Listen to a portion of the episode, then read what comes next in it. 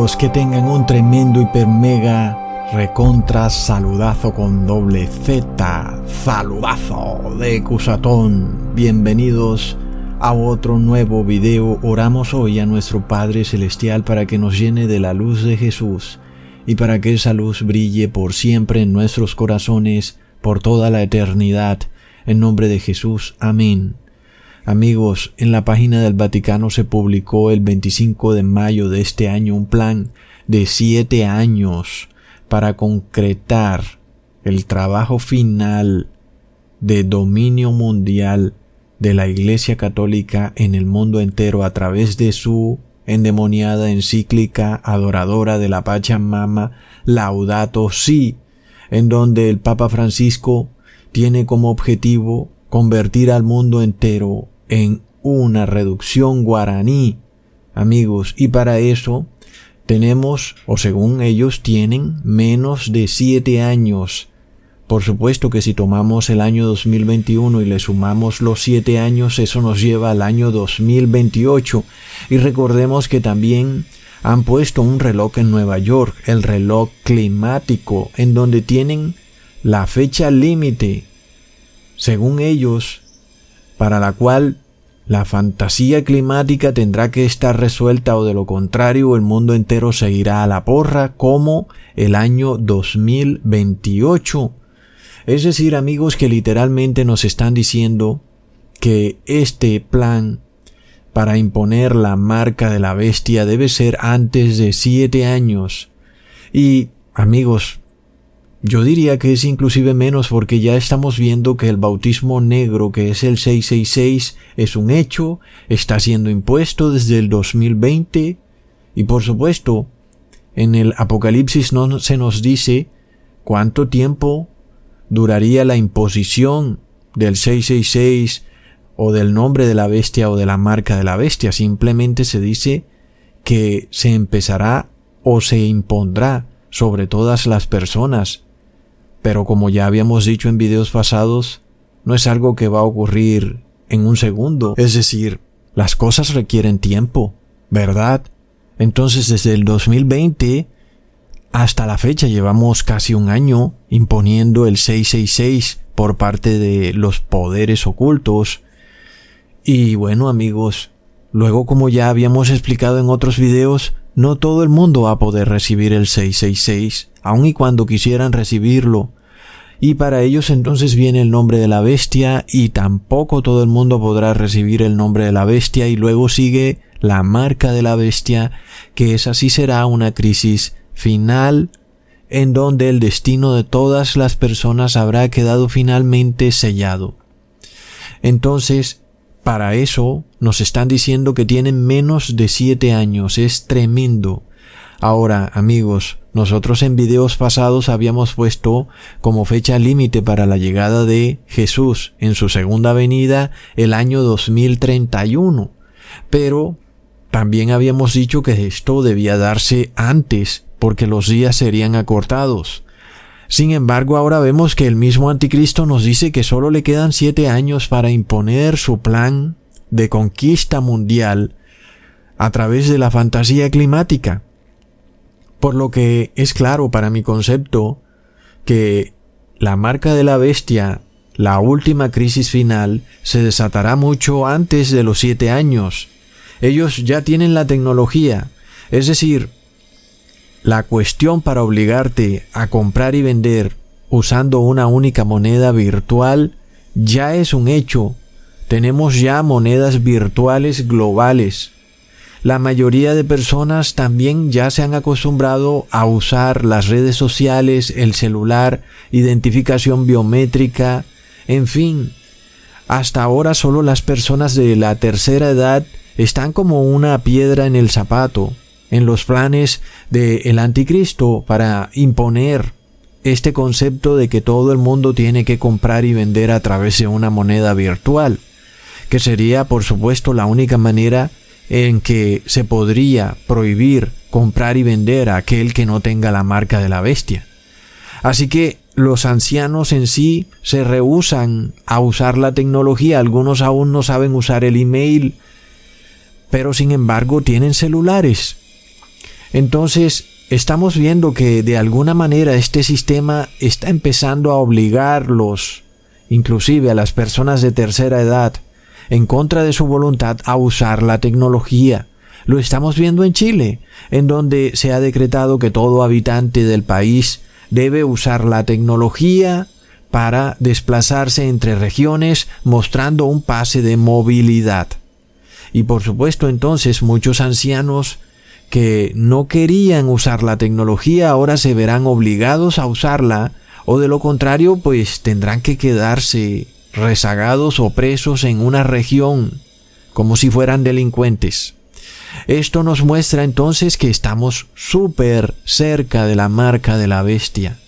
Luego sale la noticia también en mayo de este año, en donde el Papa lanza su iniciativa verde para detener la actitud depredadora en contra del planeta, según él, por supuesto. Luego también vimos una noticia extraña donde un buque quedó de alguna manera encallado o atrapado en el canal del Suez como nunca antes lo habíamos visto, y el nombre del buque o del barco es Evergreen, que significa siempre verde. Por supuesto que ese encallamiento hizo que esa actitud depredadora de consumismo del ser humano se detuviera por algún tiempo. Qué casualidad, ¿verdad? Precisamente un barco llamado Siempre Verde bloqueó el tránsito de mercancías entre Europa y Asia. Claro que la noticia salió que el barco se llamaba era Ever Given, algo así como siempre dado, pero no siempre verde, a pesar de que en el barco aparecen las letras siempre verde. Plop Amigos, son casualidades extrañas en un papa que se hace llamar el Papa Verde, cuyo objetivo es que este mundo esté siempre verde. Lo que pasa es que hay un libro llamado Apocalipsis que dice todo lo contrario. Desafortunadamente ese libro profetiza que la mayoría de seres humanos de esta tierra no van a querer arrepentirse y que eso va a traer un colapso de este mundo. Es terrible por lo cual recordamos las palabras de Jesús cuando dijo en Lucas capítulo 21 versículo 11, y habrá grandes terremotos y en diferentes lugares hambres y pestilencias, y habrá terror y grandes señales del cielo. Así que Nunca antes habíamos visto que todas estas cosas ocurrieran de manera simultánea, inclusive las vemos incrementándose con el pasar del tiempo. Hemos visto terremotos, hemos visto hambrunas, ahora vemos pestilencias. También Jesús habla del terror, habrá terror en las gentes, lo cual nos hace referencia, por supuesto, al terrorismo y ya vimos lo que ocurrió con las Torres Gemelas, como sea que haya ocurrido, el efecto es terror. Y amigos, bueno, Luego también Jesús nos dice que veríamos grandes señales en los cielos. Y si hay algo que se ha venido manifestando de una manera abrumadora es precisamente eso, extrañas señales en los cielos, desde nubes extrañas en donde nuestra lógica nos dice que es imposible que se formen ese tipo de nubes solo por la casualidad, desde sonidos extraños como de trompetas en el cielo, que nuestra lógica también nos dice que no es posible que naturalmente se dé ese tipo de sonidos desde el cielo y han venido ocurriendo en muchísimas ciudades del mundo. También hemos visto extrañas bolas de fuego que surcan los cielos, como si fuera un poco. Algunas de esas bolas de fuego son de color verde, lo cual por supuesto es de lo más extraño. Por lo que amigos, recordemos que también en el 2017 vimos una extraña formación en el cielo. Las personas dijeron que era una nave espacial. Claramente no puede decirse que es una bola de fuego o decir que es basura espacial. Es decir, es una señal que hace cosas muy extrañas que no se le pueden atribuir a algo errático. Sin embargo, las personas y los poderes salieron a decir que todo era parte de un lanzamiento de un cohete de la nave espacial SpaceX. Inclusive recientemente volvió a ocurrir en abril o mayo de este año y el hijo de Donald Trump volvió a decir que este extraño evento era debido a un lanzamiento de la empresa SpaceX. De seguro que él sabe mejor que nadie, ¿verdad? Después de todo es el hijo de Donald Trump. El problema es que nosotros sabemos muy bien que SpaceX solamente lanza cohetes en Photoshop, pero en la vida real no lanza ningún cohete. Y aun si lo aceptáramos y dijéramos que esa señal extraña en el cielo es producto de un cohete espacial, no tiene sentido que un cohete espacial vaya tan despacio y literalmente jamás habíamos visto que un cohete espacial produjera esas extrañas luces. Jamás. Solamente hasta ahora. Y aún ni siquiera viendo los lanzamientos de los cohetes SpaceX, vemos por ninguna parte que un cohete haga ese tipo de señales en el cielo. Hmm, amigos, de todas formas sabemos muy bien que la fantasía espacial no existe y que por supuesto no se lanzan ningún tipo de cohetes al cielo. Entonces, amigos, si las personas supieran y entendieran que estamos ante extrañas señales, tal y como Jesús lo dijo, de seguro que habría un movimiento muy fuerte por arrepentimiento. El problema es que la mayoría de las personas está tan hipnotizada con la fantasía espacial que piensa y cree a rajatabla que estas cosas simplemente son producto de basura espacial, meteoritos voladores interespaciales, lanzamientos de SpaceX, y los más aventurados dicen que son naves extraterrestres, plop, cuando en realidad, amigos, nada de eso existe. Entonces, falta que nosotros nos echemos colirio en los ojos para ver lo que está ocurriendo, amigos, porque son señales clarísimas de la segunda venida de nuestro Señor Jesús y el mundo está dormido, el mundo está frío, frío como un muerto. Oh, no, amigos. Alguien podría también decir, Ecusatón, pero mira, siempre han habido terremotos y hambrunas y guerras y hasta terrorismo. Pero nunca habíamos visto extrañas señales en los cielos como lo vemos hoy. ¿Mm? También recordemos que cuando se acerca nuestro Señor Jesús, tenemos que mirar el mensaje que Él le dio a las siete iglesias. Amigos, es una amonestación final aquel que no corrija esos errores que Jesús le dice a las siete iglesias, indudablemente se perderá para siempre. Por esto es importante que lo entendamos y lo interioricemos, no solo para nosotros, sino para que lo compartamos con nuestros familiares. Leamos el primer mensaje a la iglesia de Efeso en Apocalipsis 2, versículo 1 al 2. Escribe al ángel de la iglesia en Efeso, el que tiene las siete estrellas en su diestra, el que anda en medio de los siete candeleros de oro. Dice esto, yo conozco tus obras y tu arduo trabajo y paciencia, y que no puedes soportar a los malos, y has probado a los que se dicen ser apóstoles y no lo son, y los has hallado mentirosos Amigos, este mensaje nos habla claramente de que en la iglesia cristiana hay algunos apóstoles o que se dicen ser apóstoles, pero que en realidad son mentirosos, engañan a las personas. Esto es algo que hemos visto aumentarse en estos últimos tiempos. Hemos visto pastores, curas, líderes religiosos engañando y engañando Inclusive han llegado a tal punto que ya no predican la Biblia. Ahora son científicos. No solo son científicos, son científicos biomoleculares, es decir, ellos te recetan medicamentos, te dicen que tienes que ponerte dosis de ciertos medicamentos y que no pasa nada, que tienes que recibirlos. Plop. ¿Qué pasa, amigos? Muchas personas en sí participan de un cristianismo que está realmente caído en apostasía, pero no quieren abandonar sus iglesias, porque luego dicen, sí, Egusatón, en todas partes hay líderes religiosos malos, por lo cual no es excusa para abandonar la iglesia. Pero el problema está en que tú no puedes reconocer una mentira ni si la tuvieras enfrente de tus propios ojos, porque tú también estás en apostasía y porque no conoces la Biblia. Pero resulta que los de la iglesia de Efeso eran conocedores de la palabra y ellos sí tenían la capacidad de reconocer a los mentirosos. Esta era una condición de la iglesia de Efeso que exponía a los que se dicen ser apóstoles, pero que no lo son. ¿Mm?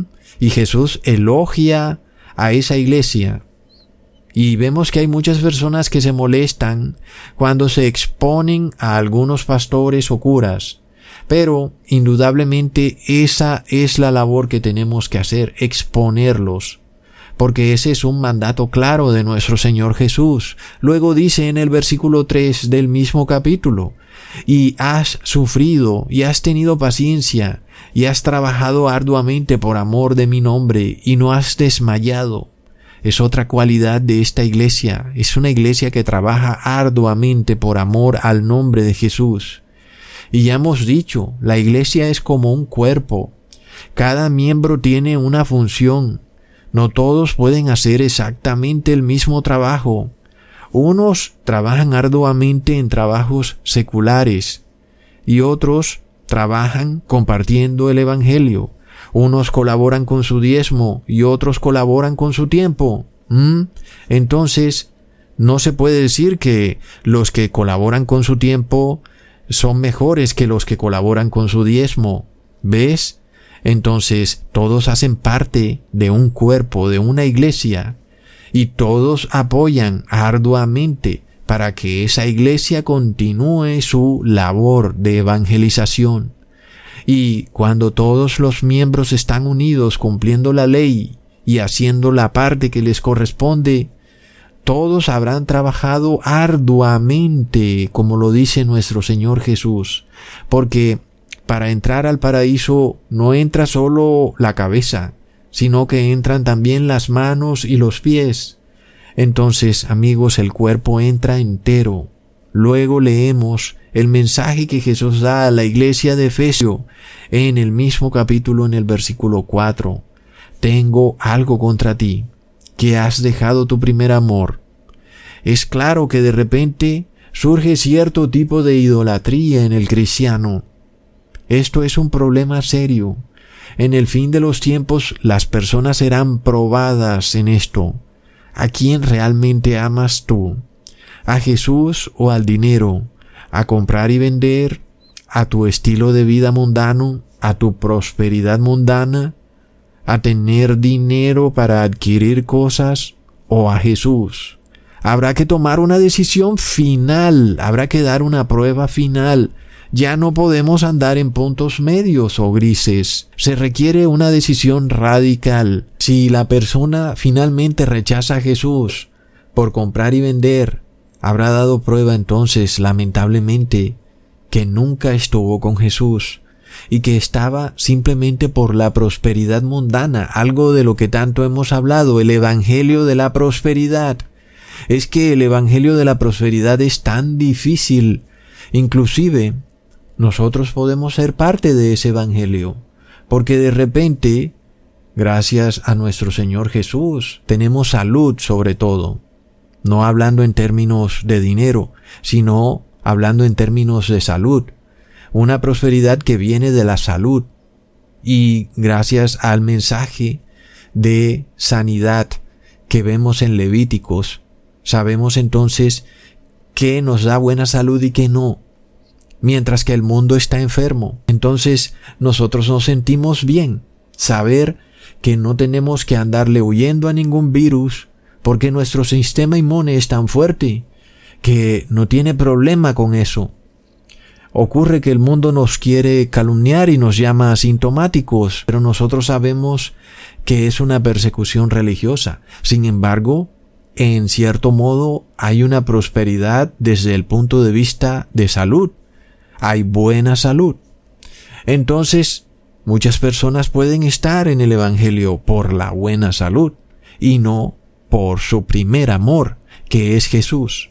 Entonces, eso también puede ocurrir, amigos, como en efecto lo hemos venido viendo en algunas iglesias, como por ejemplo la adventista, que de repente ha venido dejando su primer amor. Es una iglesia que antes decía que debía reposar en sábado porque era el séptimo día y hoy la vemos haciendo ecumenismo con la iglesia de Roma. Es terrible, amigos. Luego Jesús dice en el versículo 5, Recuerda por tanto de dónde has caído y arrepiéntete. Haz las primeras obras, pues si no, vendré por ti y quitaré tu candelero de su lugar, si no te hubieres arrepentido. Debes recordar la primera vez que viste algunos videos de Cusatón, cómo te impactaron en tu vida, cómo te indujeron a cambiar. Pero de repente te has venido acostumbrando, has venido dejando pasar el tiempo y no has seguido aumentando, arrepintiéndote, no has continuado creciendo en la labor para ser perfecto, te has estancado. Y de repente olvidaste esas primeras obras. Ocurre que Jesús quiere que continúes a la perfección, pero tú te has acomodado en una zona de confort. De repente entonces esa luz que tenías te será quitada. Y esto nos lleva a la profecía de Mateo 25 que habla sobre cinco vírgenes necias que de repente se quedan sin luz. Leamos en Mateo 25 capítulo 1 al 8. Entonces el reino de los cielos será semejante a diez vírgenes, que tomando sus lámparas salieron a recibir al esposo, y cinco de ellas eran prudentes y cinco fatuas. Las que eran fatuas tomaron sus lámparas, pero no tomaron aceite, mas las prudentes tomaron aceite en sus vasos, juntamente con sus lámparas, y tardándose el esposo cabecearon todas y se durmieron. Y a la medianoche fue hecho un clamor. He aquí el esposo viene, salid a recibirle. Entonces todas aquellas vírgenes se levantaron y aderezaron sus lámparas, y las fatuas dijeron a las prudentes, Danos de vuestro aceite porque nuestras lámparas se apagan. Amigos, es el gran clamor. Ya sabemos de qué se trata. Pronto el mundo nos calumniará terriblemente en un gran clamor, porque habrá muertos por todas partes. Y entonces es una señal clara de que la segunda venida de Jesús está muy cerca. Amigos, tiene mucha lógica entonces que a ciertas iglesias de repente se les han apagado sus lámparas. Lo hemos visto con nuestros propios ojos. ¿Acaso estamos ciegos, amigos? Iglesias que predicaban la verdad, iglesias, por ejemplo, aunque con algunos errorcillos, pero que eran muy, pero muy estudiosas, como la iglesia de los testigos de Jehová, que eran realmente iglesias esforzadas en la palabra. Y de repente, amigos, ¿qué pasó con la iglesia de los testigos de Jehová? Ahora están todos promoviendo el bautismo negro. Es decir, su lámpara se apagó. Es de locos, amigos. Entonces, el aceite nos representa el espíritu de Jesús. Y el espíritu de Jesús es el espíritu de las siete iglesias. Pero amigos, hay otro punto interesante con la iglesia de Efeso. Jesús hace referencia al amor a su nombre. Es decir, aquí no hablamos de un amor romanticón de novela de medianoche que predican las religiones en apostasía. Hablamos de un amor al nombre de Jesús. Es decir, que la iglesia de Efeso desea vivir, actuar y pensar tal como lo hizo Jesús en vida. Y luego Jesús les declara en el versículo 6, pero tienes esto, que aborreces las obras de los Nicolaitas, las cuales yo también aborrezco. ¿Y quiénes son esos Nicolaitas, amigos? Es la gran pregunta. Sabemos bien que físicamente la iglesia de Efeso estaba ubicada en la región de Asia Menor, la cual estaba en esa época controlada por el imperio romano. Y por tanto, la palabra Nicolaitas es claramente un nombre que hace referencia a un líder religioso, porque Nicolás significa ese que vence al pueblo. Entonces, los Nicolaitas nos hacen referencia a una iglesia con una estructura jerárquica, una estructura muy distinta a la iglesia de Jesucristo. Amigos, si miramos en la historia, la única iglesia que adora un tal San Nicolás es la iglesia católica, con el tal San Nicolás de Bari, pero además tenemos a San Nicolás como Papá Noel. Y recordemos que el Papa Benedicto conmemoró a San Nicolás como aquel santo, entre comillas, que inspiró o desató el ritual pagano navideño.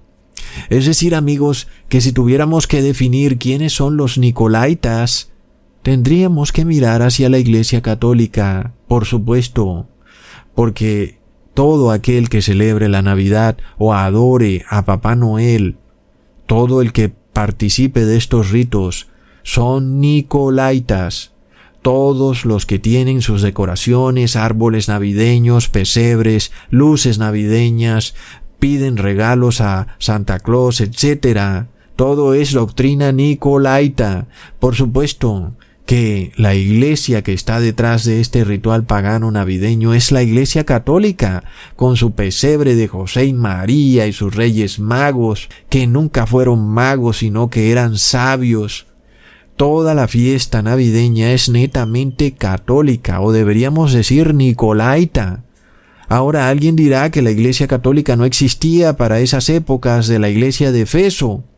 Aún alguien dirá que la iglesia de Efeso estaba en Grecia y no en Roma. Pero ya vemos que la Biblia nos declara que desde ese tiempo, desde la iglesia primitiva, ya se empezaba a conformar la doctrina católica, que es doctrina nicolaita en donde un obispo líder domina a toda la iglesia. Eso por supuesto no está acorde con el Evangelio, aunque en la Biblia se habla de obispo y de diácono, no es de ninguna manera para imponer dogmas sobre otros, sino simplemente para mantener un orden. Pero todos los hermanos están llamados a compartir la palabra.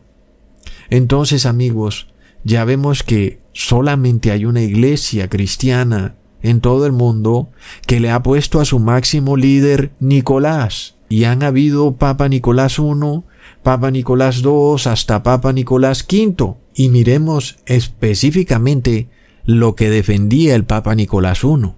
Está considerado como uno de los papas más importantes de la Edad Media ya que aprovechando la crisis por la que atravesaba el reino carolingio, comenzó a afianzar la doctrina que defendía que el poder espiritual de Roma, encarnado en la figura del Papa, se encontraba por encima de cualquier otro poder, incluido el civil, representado por el emperador.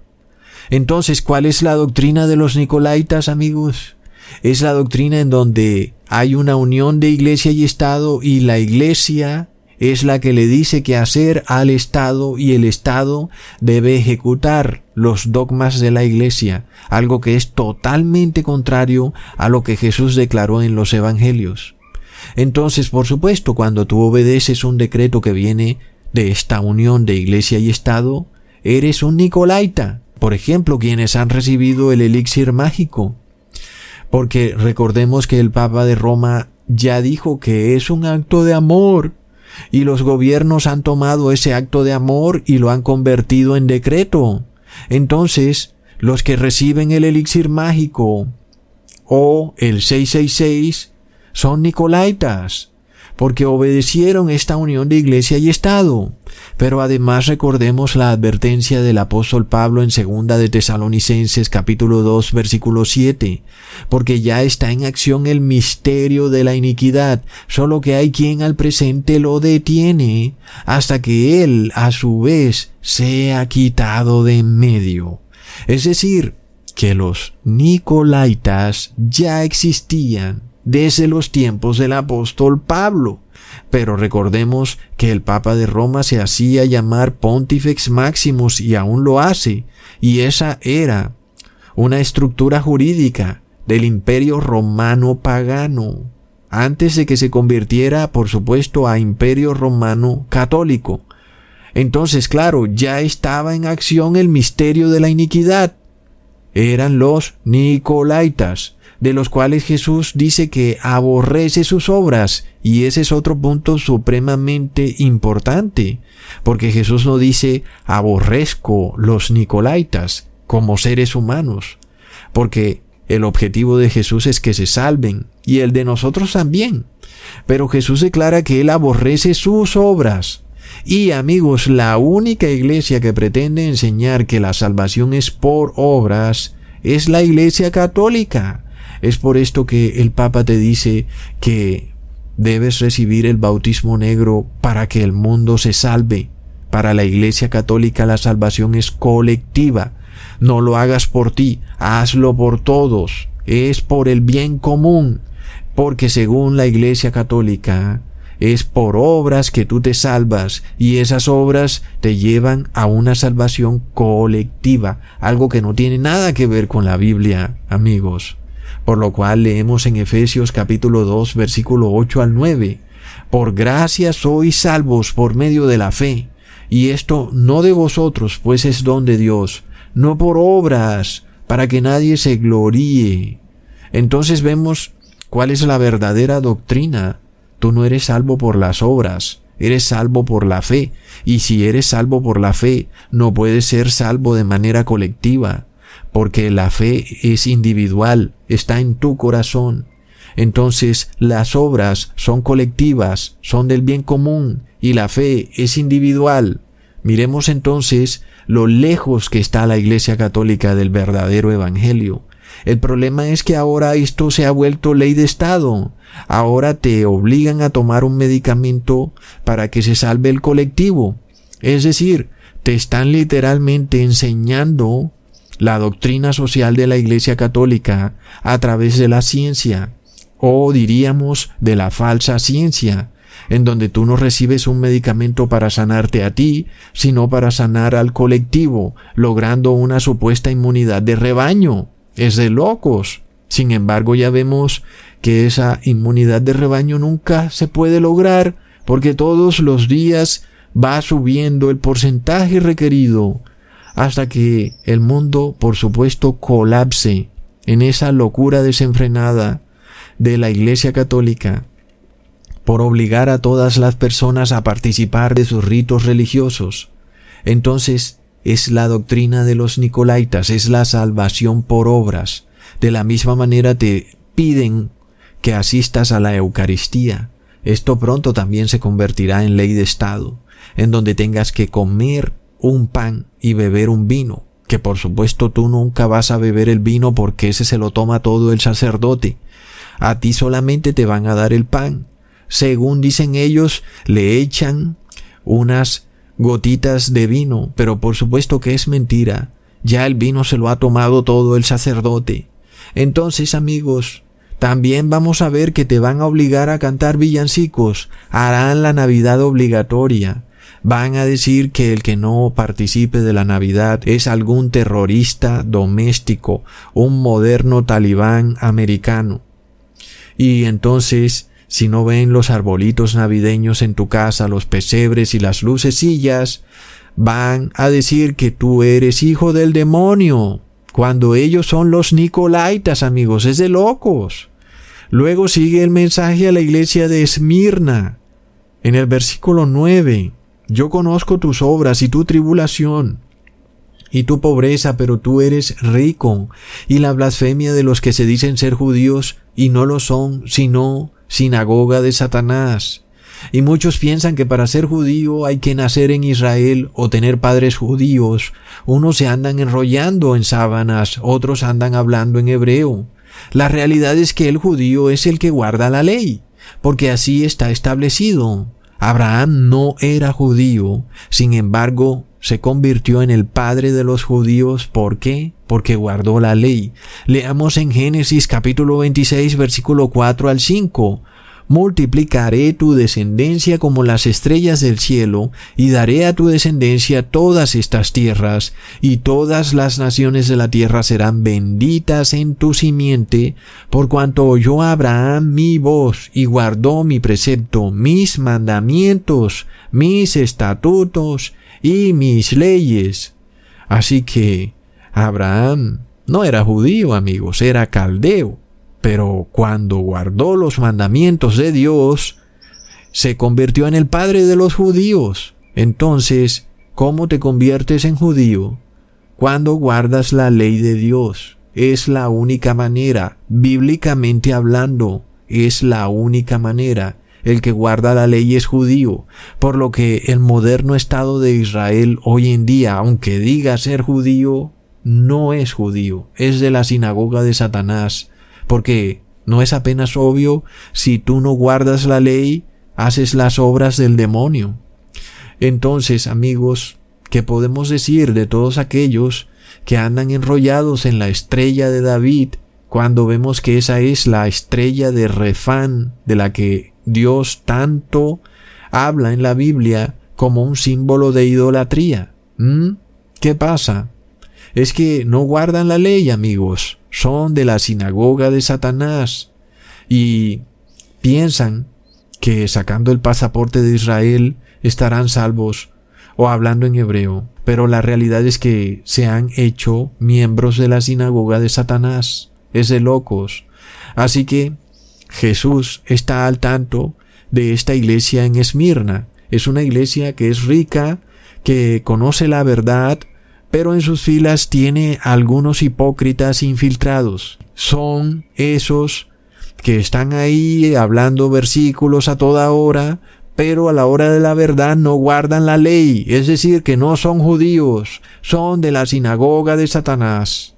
Luego, amigos, leemos lo que Jesús dice en el versículo 10. No temas nada de lo que vas a padecer. He aquí el diablo echará a algunos de vosotros en la cárcel para que seáis probados y tendréis tribulación por diez días. Sé fiel hasta la muerte y yo te daré la corona de vida. ¿Mm? Tremendo amigos. Leamos el mensaje a la iglesia de Pérgamo en el versículo 13. Yo conozco tus obras y dónde moras, donde está el trono de Satanás pero retienes mi nombre y no has negado mi fe, ni aun en los días en que Antipas, mi testigo fiel, fue muerto entre vosotros, donde mora Satanás. Ahora amigos, ¿por qué se dice que en Pérgamo está el trono de Satanás? De nuevo, esta es una ciudad que estaba en Asia Menor.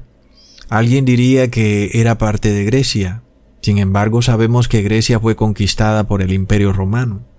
Entonces, ¿Por qué se dice que es en Pérgamo donde está el trono de Satanás si sabemos que es en Roma donde está el trono de Satanás? ¿Mm? ¿Qué pasa? Muchos historiadores dicen que esto se debe a que en Pérgamo estaba un gran templo en honor a Zeus. Sin embargo, sabemos que cuando en la Biblia se hace referencia al trono, se está hablando de autoridad. Es decir, que el trono de Satanás hace referencia al poder de Satanás en este mundo, al gobierno civil manejado por Satanás mismo, que usa el poder del Estado para perseguir al pueblo de Dios, y que entonces usa la autoridad de Satanás, y ese es el trono de Satanás. Y como sabemos, Pérgamo se convirtió en la capital del imperio romano para la provincia de Asia Menor y resulta que todas las siete iglesias estaban en Asia Menor. Entonces, entendemos por qué Jesús dice esto. Porque en los tiempos de la iglesia primitiva, quien perseguía a los cristianos era el imperio romano, porque el imperio romano era quien tenía el poder civil. Entonces Pérgamo era usada como una ciudad desde donde se lanzaban ataques a todas las iglesias de Asia Menor hasta el punto entonces que Jesús habla de un verdadero creyente que fue muerto, Antipas, el testigo fiel, el cual de repente murió en la iglesia de Pérgamo, la cual estaba controlada por el imperio romano. Entonces, amigos, nos preguntamos, ¿dónde estaba el trono de Satanás? ¿Mm? Leamos lo que dice Apocalipsis capítulo 13 versículo 2. Y la bestia que vi era semejante a un leopardo, y sus pies como de oso, y su boca como de león, y el dragón le dio su poder y su trono, y grande autoridad. Y sabemos amigos que el dragón es Satanás. Entonces vemos que el dragón o Satanás le da el trono a la bestia. Entonces la bestia tiene el trono de Satanás. ¿Y quién es la bestia? Sabemos que es el imperio romano cristianizado, con el Papa de Roma a la cabeza. ¿Y quién le dio el poder al Papa de Roma? Pues se lo dio un emperador romano pagano llamado Justiniano, quien declaró al Papa de Roma como jefe de todas las iglesias cristianas en el año 538 después de Cristo. Entonces, ¿de quién recibió el Papa el poder y autoridad y el trono lo recibió del dragón, es decir, de un emperador romano. ¿Mm? Entonces, ¿dónde estaba el trono de Satanás? Estaba en el imperio romano pagano y luego pasa al imperio romano cristianizado. Entonces, entendemos que es en el imperio romano donde estaba el trono y aún está el trono de Satanás terrible. Luego leamos en el versículo 14, pero tengo unas pocas cosas contra ti, que tienes ahí a los que retienen la doctrina de Balaam, que enseña a Balac a poner tropiezo ante los hijos de Israel, a comer de cosas sacrificadas a los ídolos y a cometer fornicación. Entonces, esta doctrina de Balaam, enseñándole a Balac Sabemos amigos que Balaam era un falso profeta y Balac era un gobernante y este gobernante buscaba llevar al pueblo de Israel a pecar contra el Padre Celestial. Es lo que vemos ocurrir hoy en día con las religiones cristianas, las cuales le dicen al gobernante que tiene que obligar a los cristianos a recibir el bautismo negro o a participar de los dogmas, ritos o tradiciones de las iglesias, sobre todo de la iglesia católica, entonces es indudable que este versículo habla de la iglesia católica como una iglesia que busca que el gobernante trate de inducir al pueblo de Dios a la idolatría. Amigos, luego leemos el mensaje a la iglesia de Tiatira. Pero tengo unas cosas contra ti, que toleras a esa mujer Jezabel, que se dice profetiza, que enseñe y seduzca a mis siervos a fornicar y a comer cosas sacrificadas a los ídolos. De nuevo amigos, si miramos esto que dice Jesús, hablando de una iglesia, la cual él llama Jezabel, que se dice ser profetiza. Y recordemos que Vaticano significa canto del adivino. Y entonces vemos que es la Iglesia Católica la que se dice ser profetiza, pero por supuesto no lo es, pero sí enseña y seduce a la Iglesia de Cristo a la idolatría. No hay ninguna otra iglesia que sea tan idólatra como la Iglesia Católica. Es tremendo. La Iglesia Católica escuetamente adora a todo tipo de imágenes, esculturas, santos, vírgenes María, y ángeles y todo tipo de objetos religiosos. Y ella dice que eso está bien cuando la Biblia lo condena rotundamente. Entonces vemos que claramente es la Iglesia Católica a la que Jesús hace referencia como Jezabel, amigos. Además de todo, recordemos el dogma trinitario, el cual ha permeado casi todo el cristianismo la única iglesia que aparentemente hacía resistencia era la de los testigos de Jehová, que no son trinitarios. Sin embargo, de resto todo el cristianismo está bajo el dogma trinitario. Y luego vemos que también todo el cristianismo está bajo el dogma del reposo dominguero.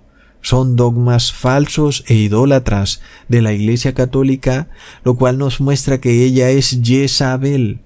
Entonces, en el cristianismo está toda la doctrina de Jezabel, Mm, es de locos. Y Jesús declara en el versículo 21 al 22, le he dado tiempo para que se arrepienta, pero no quiere arrepentirse de su fornicación. He aquí yo la arrojo en cama y en gran tribulación a los que con ella adulteran, si no se arrepienten de las obras de ella. Y amigos, ¿qué significa ser arrojado en cama? Significa caer enfermo de una pestilencia. ¿Y qué es lo que está pasando hoy en día? Es tremendo. Luego dice Jesús en el versículo 24, pero a vosotros y a los demás que están en Tiatira, a cuantos no tienen esa doctrina y no han conocido lo que ellos llaman las profundidades de Satanás, yo os digo que no os impondré otra carga. Así que miremos esto como es de grave. Quienes no tienen los dogmas de Jezabel, que son los dogmas de la Iglesia Católica, o por lo menos los que se han arrepentido de adorar esos dogmas o de obedecerlos, esos son los que Jesús dice que no han conocido las profundidades de Satanás. Pero los que siguen practicando esos dogmas y no se arrepienten, están en las profundidades de Satanás. Y no es apenas obvio, porque ¿qué es la idolatría? o la adoración a esculturas, a imágenes, a santos, a ángeles, a vírgenes, sino las profundidades de Satanás, amigos, es claro. Recordemos que inclusive el Papa Francisco le hizo una misa a Lucifer. supernis luminaribus mihi sheatur. Flamma eius Lucifer matutinus inveniat.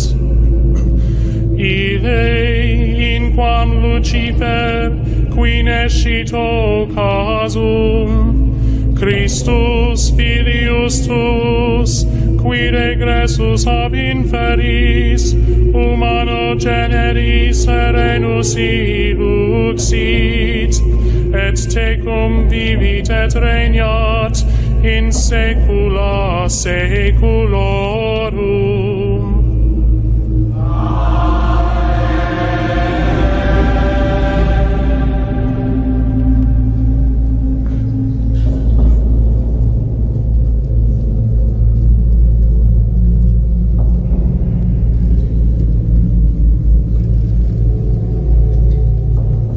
Terrible entonces, luego leemos el mensaje a la iglesia de Sardis en Apocalipsis capítulo 3 versículo 3. Acuérdate pues de lo que has recibido y oído y guárdalo y arrepiéntete, pues si no velas, vendré sobre ti como ladrón y no sabrás a qué hora vendré sobre ti.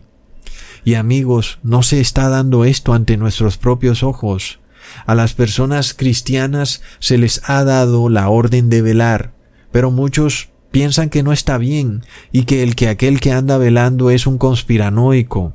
Sin embargo, ya vemos cómo el bautismo negro los agarró de sorpresa. Muchos ya tienen el 666. Algunos dicen que no tienen culpa porque no sabían.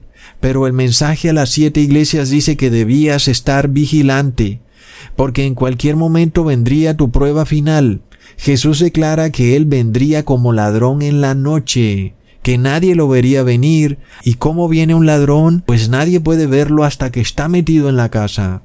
Y literalmente, las personas tienen un ladrón ya metido en su cuerpo, un mensajero ARN de locos. Y sigue diciendo en el versículo 4, pero tienes unas pocas personas en Sardis que no han manchado sus vestiduras y andarán conmigo en vestiduras blancas porque son dignas. Amigos, ¿quiénes se van a salvar? Son aquellos que no han manchado sus vestiduras. Sin embargo, el cristiano nominal piensa que Jesús los va a recibir con las vestiduras manchadas. Es terrible. Muchos cristianos piensan que Jesús los recibirá en pecado. Por supuesto que ellos jamás han escuchado el mensaje a la iglesia de Teatira. Luego vemos el mensaje a la iglesia de Filadelfia. En el versículo 8, yo conozco tus obras y aquí he puesto delante de ti una puerta abierta la cual nadie puede cerrar, porque aunque tienes poca fuerza, has guardado mi palabra y no has negado mi nombre. Esa puerta abierta es la puerta al lugar santísimo, a la silla de la misericordia del Padre. Está abierta para todos, Sin embargo, solo pocos quieren entrar. Por otro lado, recordamos que en el 2016 el Papa Francisco cerró la puerta de la misericordia. Pero, por supuesto, nadie puede cerrarla, solo Jesús puede. Es nuestro privilegio entrar por ella. Pero para entrar por ella hay que arrepentirse. Pero las personas no quieren arrepentirse. Luego leemos en el versículo 10, Por tanto has guardado la palabra de mi paciencia, yo también te guardaré de la hora de la prueba que ha de venir sobre el mundo entero, para probar a los que moran sobre la tierra. Aquellos que no han querido entrar por la puerta para llegar a la silla de la misericordia de Dios, van a ser probados. Quiere decir que van a recibir el 666, el nombre de la bestia o el número de la bestia. Terrible. Luego vemos el mensaje a la iglesia de la Odisea en el versículo 21. Al que venciere le daré que se siente conmigo en mi trono, así como yo he vencido y me he sentado con mi Padre en su trono. Y los que vieron mi video pasado ahora entienden perfectamente estas palabras. Los que nos hemos arrepentido y hemos entrado al lugar santísimo, a la silla de la misericordia, estamos ahora sentados con Jesús en su trono. Es decir, que no solo guardamos la ley de Dios, sino que ahora recibimos la autoridad de Jesús, porque estamos sentados en su trono. Y leamos lo que esto significa en Lucas capítulo 10 versículo 19. He aquí os doy potestad de hollar serpientes y escorpiones y sobre toda fuerza del enemigo, y nada os dañará. Y luego leemos en Lucas capítulo 9 versículo 1. Reuniendo a los doce les dio poder y autoridad sobre todos los demonios y para sanar enfermedades. Amigos, para obtener esta autoridad los cristianos tienen que probar su fe en el fuego y Debemos quitarnos la venda de los ojos, debemos arrepentirnos, debemos despojarnos de los engaños de Satanás, debemos salir de las profundidades de Satanás. Es el mensaje a las siete iglesias. Es un mensaje para todo cristiano. No es solo para cierta iglesia, sino para todo aquel que tenga ojos para ver y oídos para escuchar. Debe arrepentirse de cada error que comete en cada una de las siete iglesias. Debe dejar todo dogma que venga de la iglesia romana, la cual amigos es vista por Jesús lamentablemente como los Nicolaitas. Él espera que se arrepientan, pero si no se arrepienten serán arrojados a dónde? A la cama, es decir, enfermedad, pestilencia, es lo que estamos viendo hoy en día, es desastroso. Sin embargo, hay un premio para aquel que persevere hasta el fin. En Apocalipsis capítulo 3 versículo 11. He aquí yo vengo pronto, retén lo que tienes, para que ninguno tome tu corona. Amigos, ¿de qué se trata todo lo que está ocurriendo hoy en el mundo? Es de la corona. Unos le huyen, le tienen miedo, se han escondido. Nosotros queremos esa corona de justicia. Queremos recibir la corona de la salvación, la corona de la vida eterna. Para eso tenemos que enmendar todo error que ha cometido o que han cometido estas siete iglesias. Amigos, hasta pronto.